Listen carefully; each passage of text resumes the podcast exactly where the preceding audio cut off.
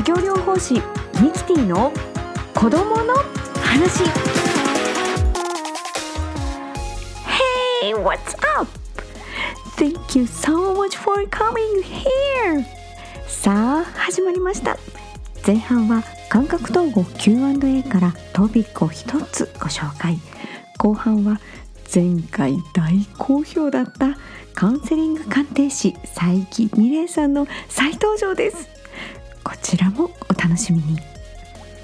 OK here we go.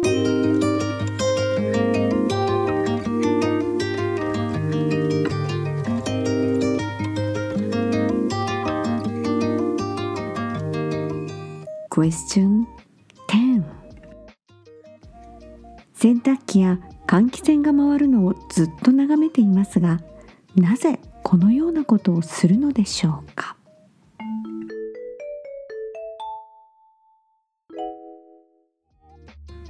ではつまずきの背景と援助の考え方について感覚統合の視点から探っていきましょう。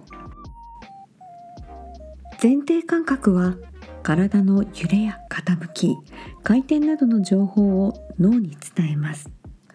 この中でも回る感覚はとても強い前提感覚の情報となります。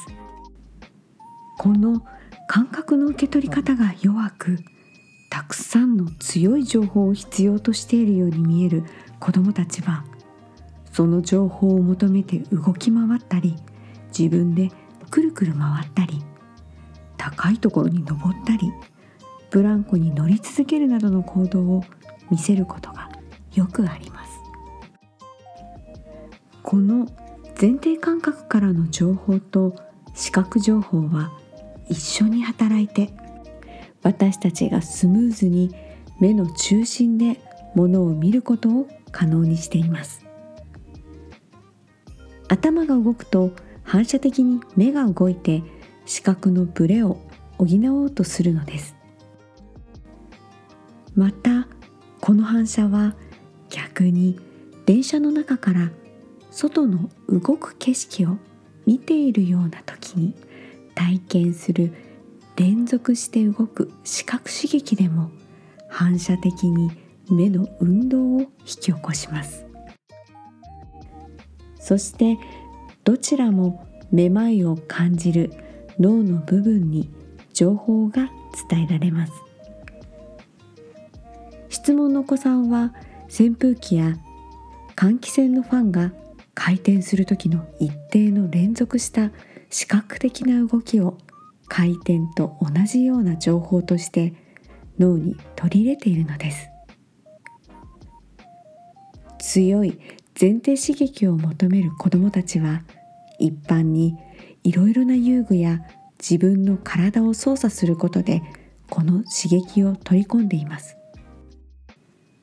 ところが遊具を操作したり自分の体をうまく動かして満足できる刺激を取り込むことができない子どもは簡単にできる自己刺激的な行動を行いやすいのです。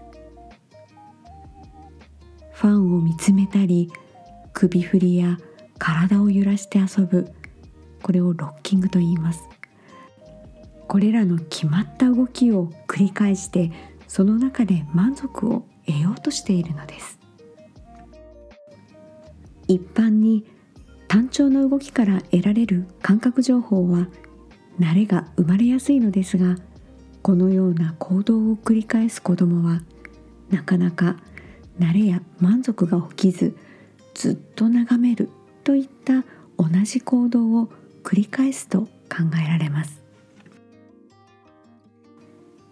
本日は扇風機や換気扇が回るのをずっと眺めているお子さんについての回答でした。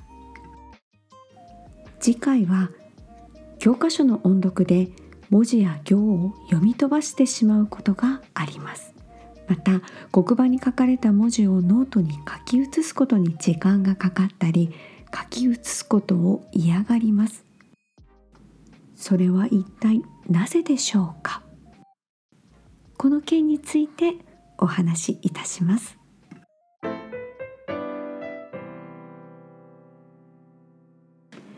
ワンダーランドの子供たち。このコーナーでは毎回ゲストをお呼びして子育て支援についてのお話をしています。では今日のゲストは前回に引き続きカウンセリング鑑定士佐伯美玲さんにお越しいただきました。ね前回覚えていらっしゃいますか？もう大好評だったんですよね。今までにないあのジャンルで手相手についてのお話をしていただきました。前回のお話を少し振り返るとね手相の線よりも先にチェックすることがあるんだよっていうお話でしたよね。ね少しだけちょっとお伝えすると例えば手の出し方爪の状態手のひらの厚みや弾力性これらから人間関係健康状態リスナーさんご自身の心理状態なども読み取ることができる。とのことでリスナーさんも皆さん自分の手に釘付けだったと聞いております。そしてまたねあの親子のコミュニケーションとして使うこともできる。えどんなこと？っていうとあの手を優しく揉んだりタッチすること。手を褒めてあげる。それはなんとですね開運にもつながる。とのことでした。いや本当にあっという間の時間でしたよね。まだお聞きになっていない方はぜひ前回のポッドキャストを振り返りお聞きください。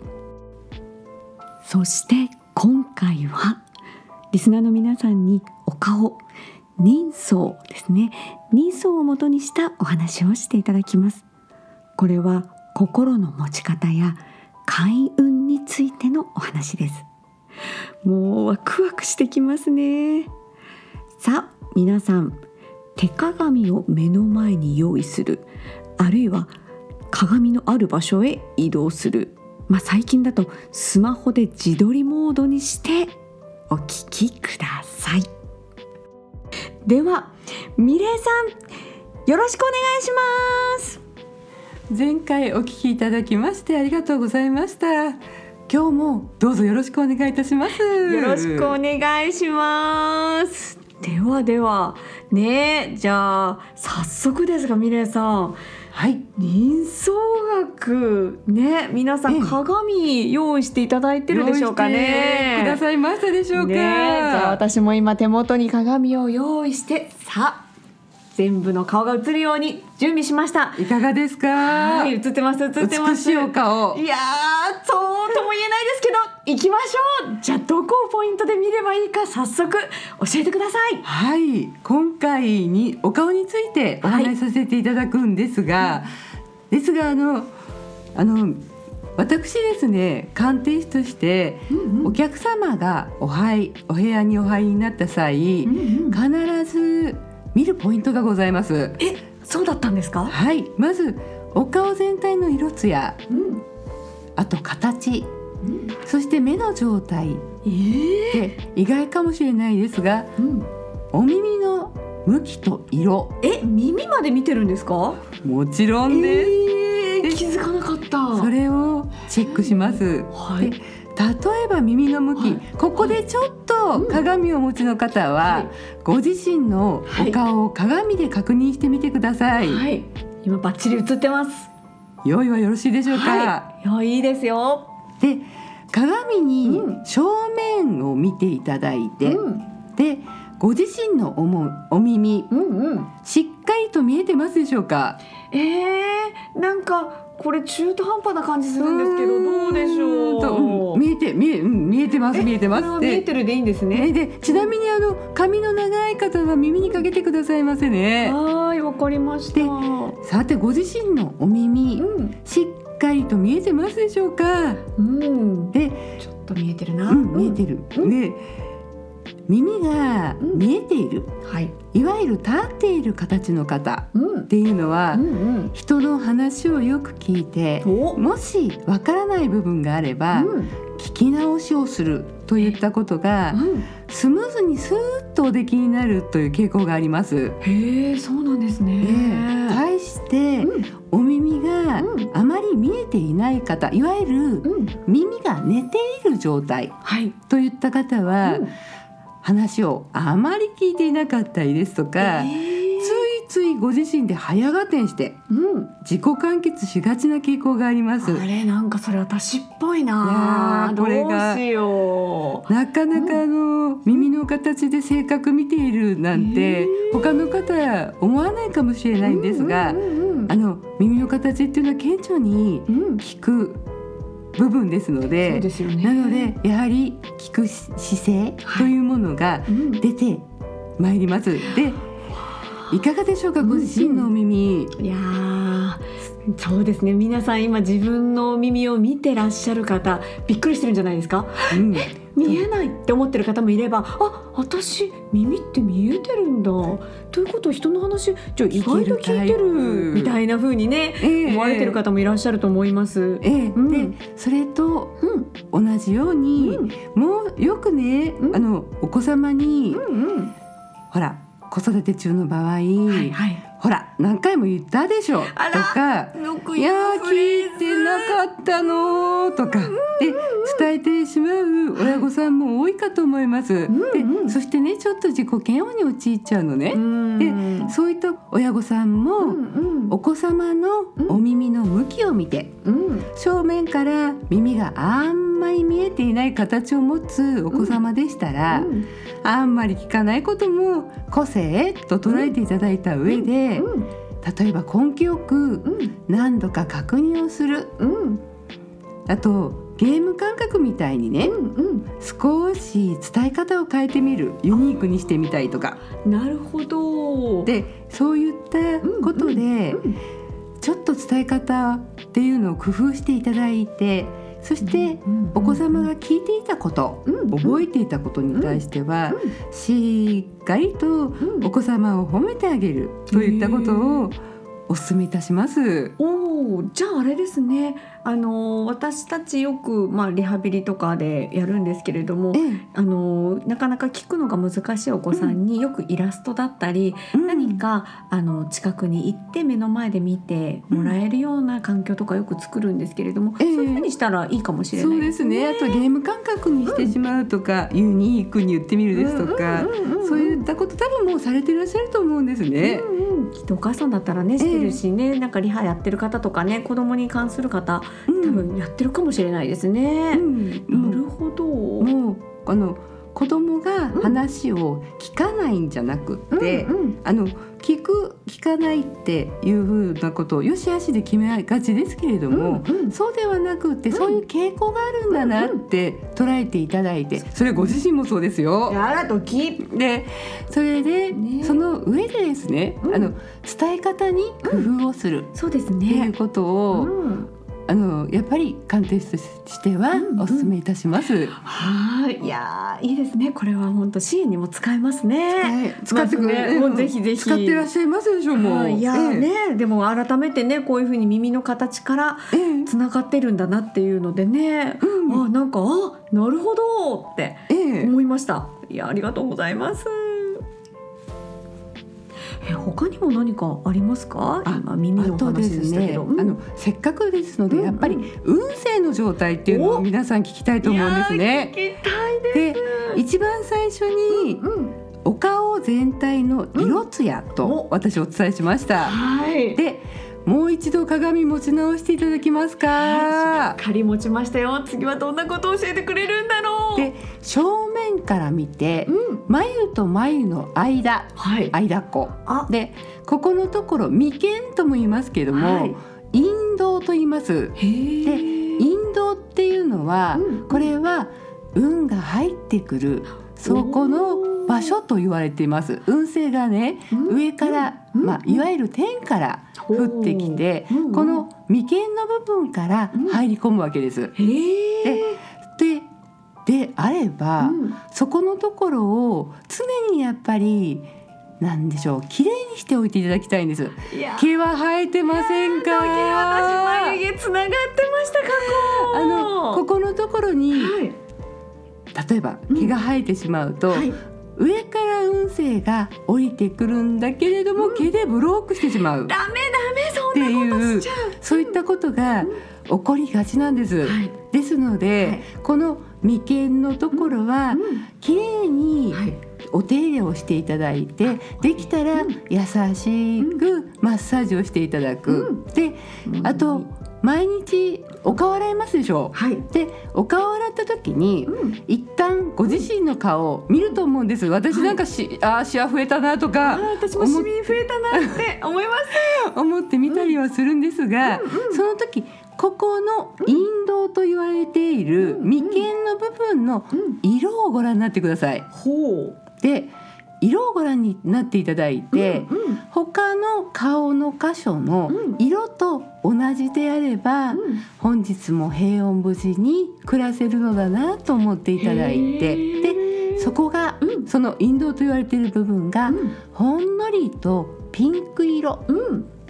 とピンク色ですね。あのこれから咲く桜のような色になっている場合は、うん、これは幸運日です、うん、素敵な人と出会えたりとか、えー、嬉しいことがあったりとかたくさんのありがとうが。えーあるとかっていうそういった日になりますのでなのでピンクの日は、あそういったことがあるんだなっていうので、心ワクワクお出かけになっていただきたい、できたらお家にいるのはもったいないですよ。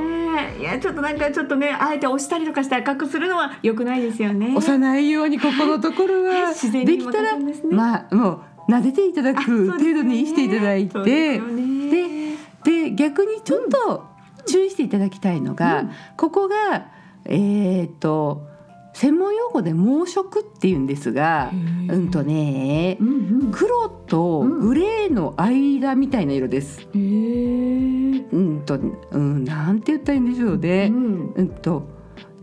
と黒ずんでいるなって言った感じです。そういった場合は特に交通事故は気をつけてください。えーすごい重要なことじゃないですか。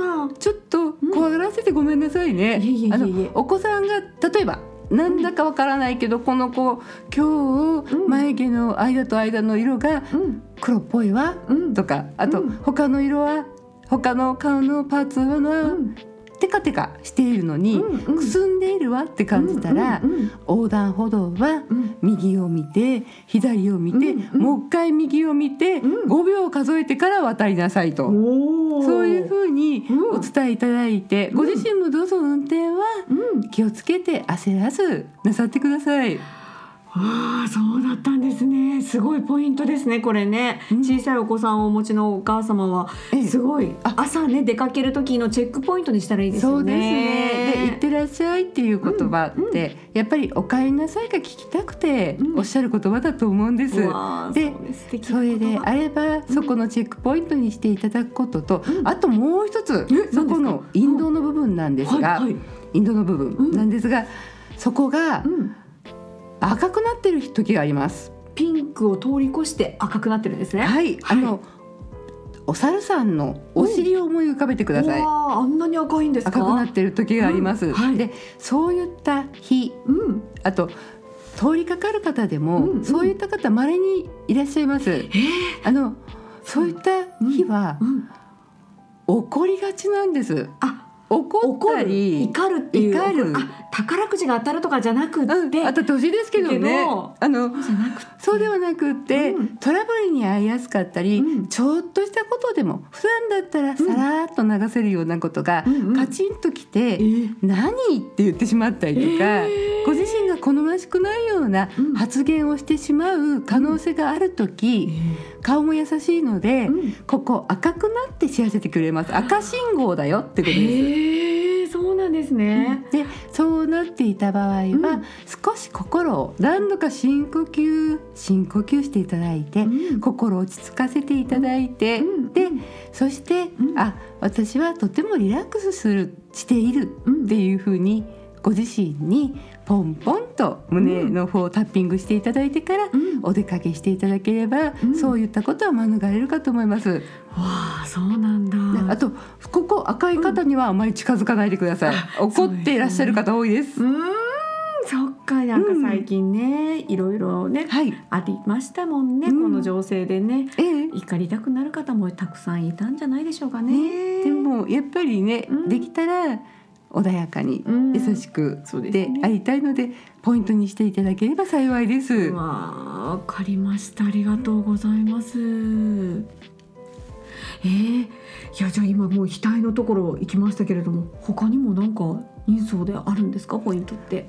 もう人相の場合、うん、本当に数限りなくあるんですけれども、あのやっぱり今3つ挙げましたので、うん、目の状態っていうのを、うん、これも確認をしていただきたいです。はいうん、目ちゃんとか光り輝いてますか？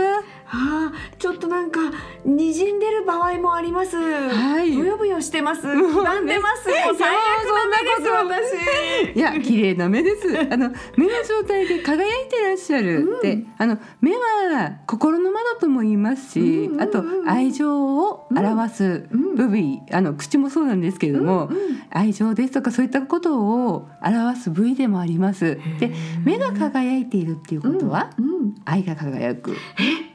キラリンとしているといいことがあるんですか、ね、うんうんそこのところもありますので、うん、できたら毎日目のケアもしていただきたい。っていう目のケアと例えばですね簡単なところで言うと、うん、お風呂に入って、手を温めていただいて、目に当てて目を温める、それだけで眼球は、温まって血行が良くなりっていうことも起こりますので、うん、そういったことをしていただくっていう、うん、そういった目の状態をケアする、見ていく方法とあともう一つ。もう一つって何あるんですか？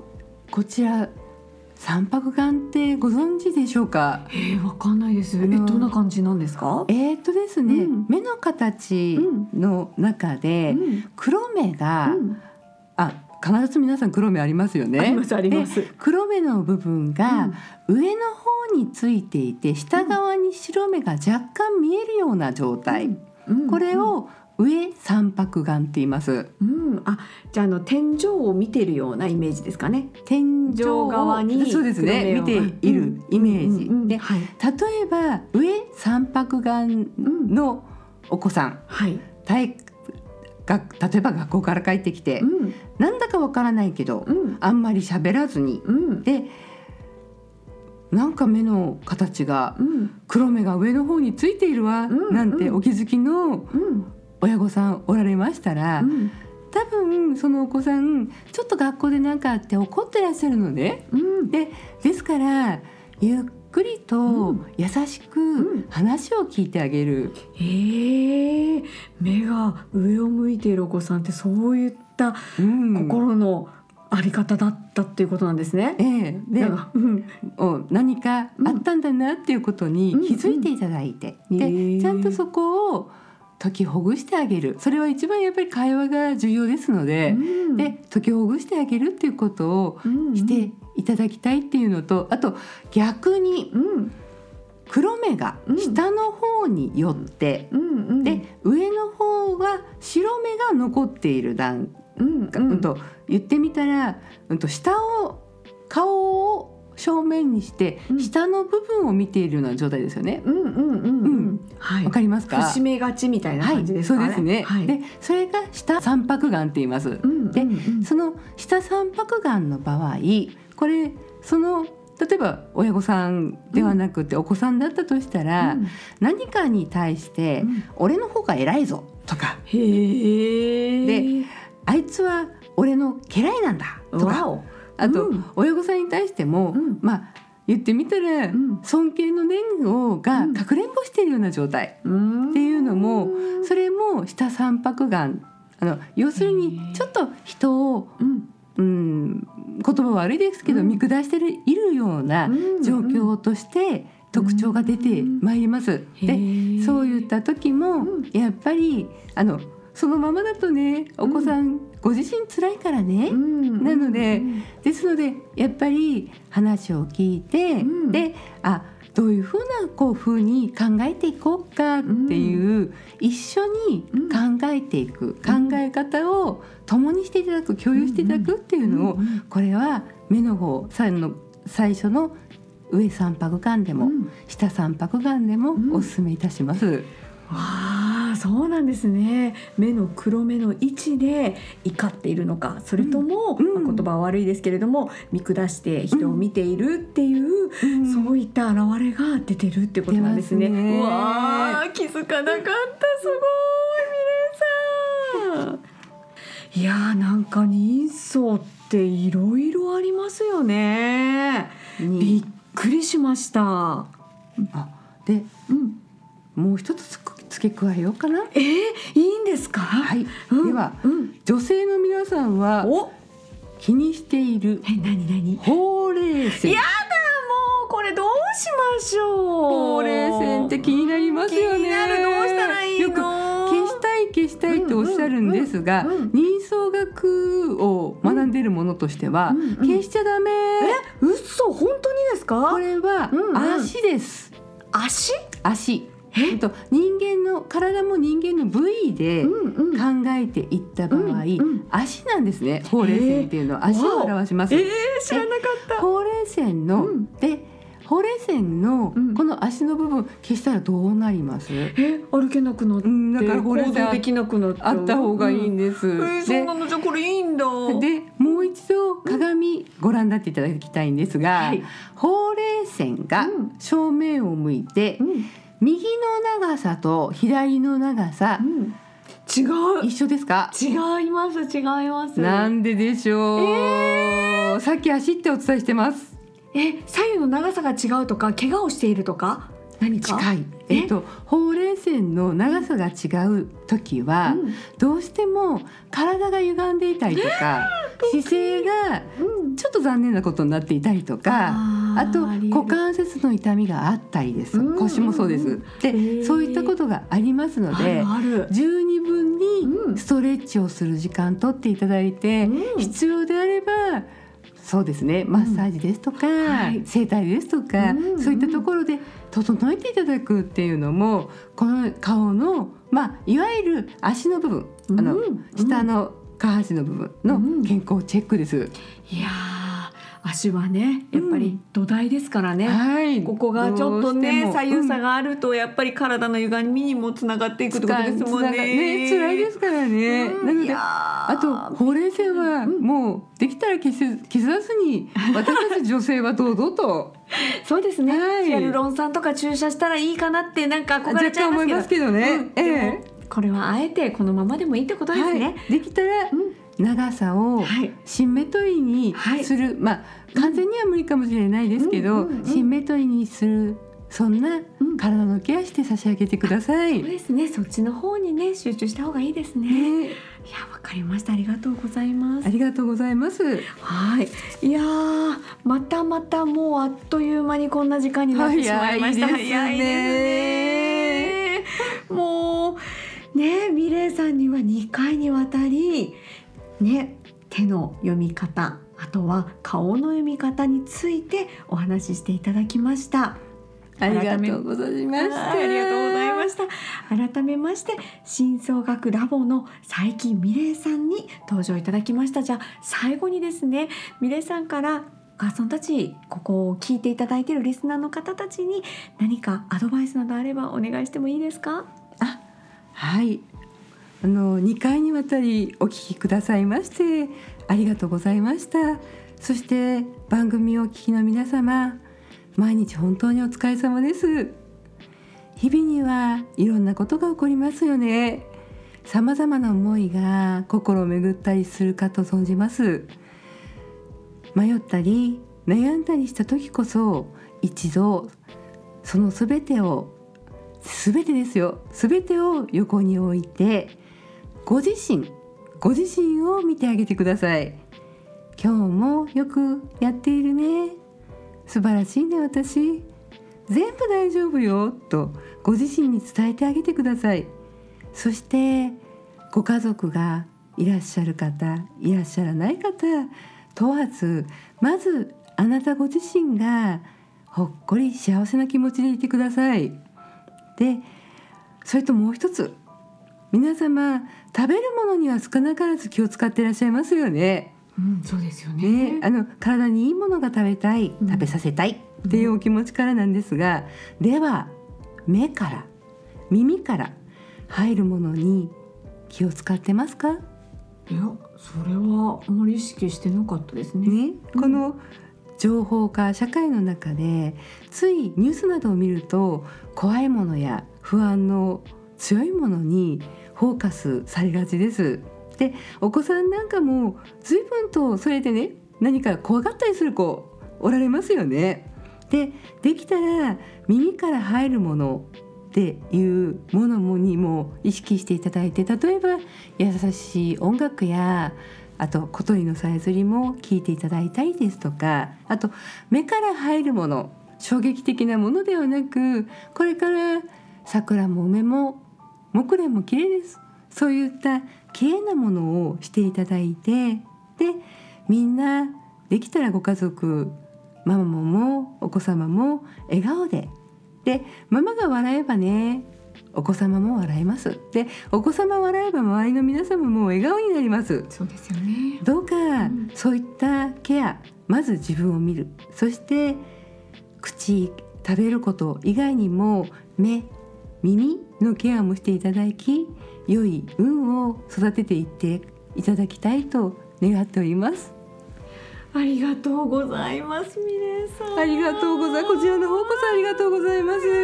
すごいまたねなんかジャンルが全然違いましたけれどもすごく興味のあるお話だったんではないでしょうか皆さん。ねもう名残惜しいですがミレさん今回はですね、はい、2回にわたってお越しいただきまして本当にありがとうございました。本当にこちらこそありがとうございました、ね、じゃあ皆さん今日はこの辺でおしまいになりますがもし気になる方はミレサのホームページ番組詳細欄に載せてますのでぜひそちらをご覧になってください。本日はミレさんにお越しいただきました。ありがとうございました。どうもありがとうございました。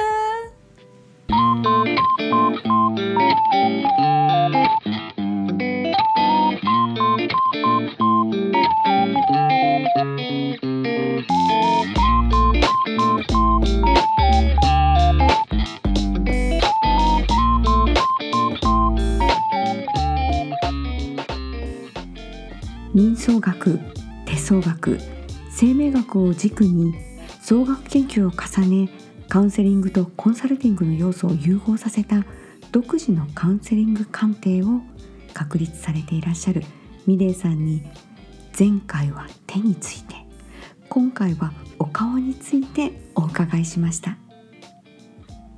今回のお話が自分自身や子育て支援に関わる方にお役に立つと嬉しいです。So that's it. Thank you for listening. See you next time. Till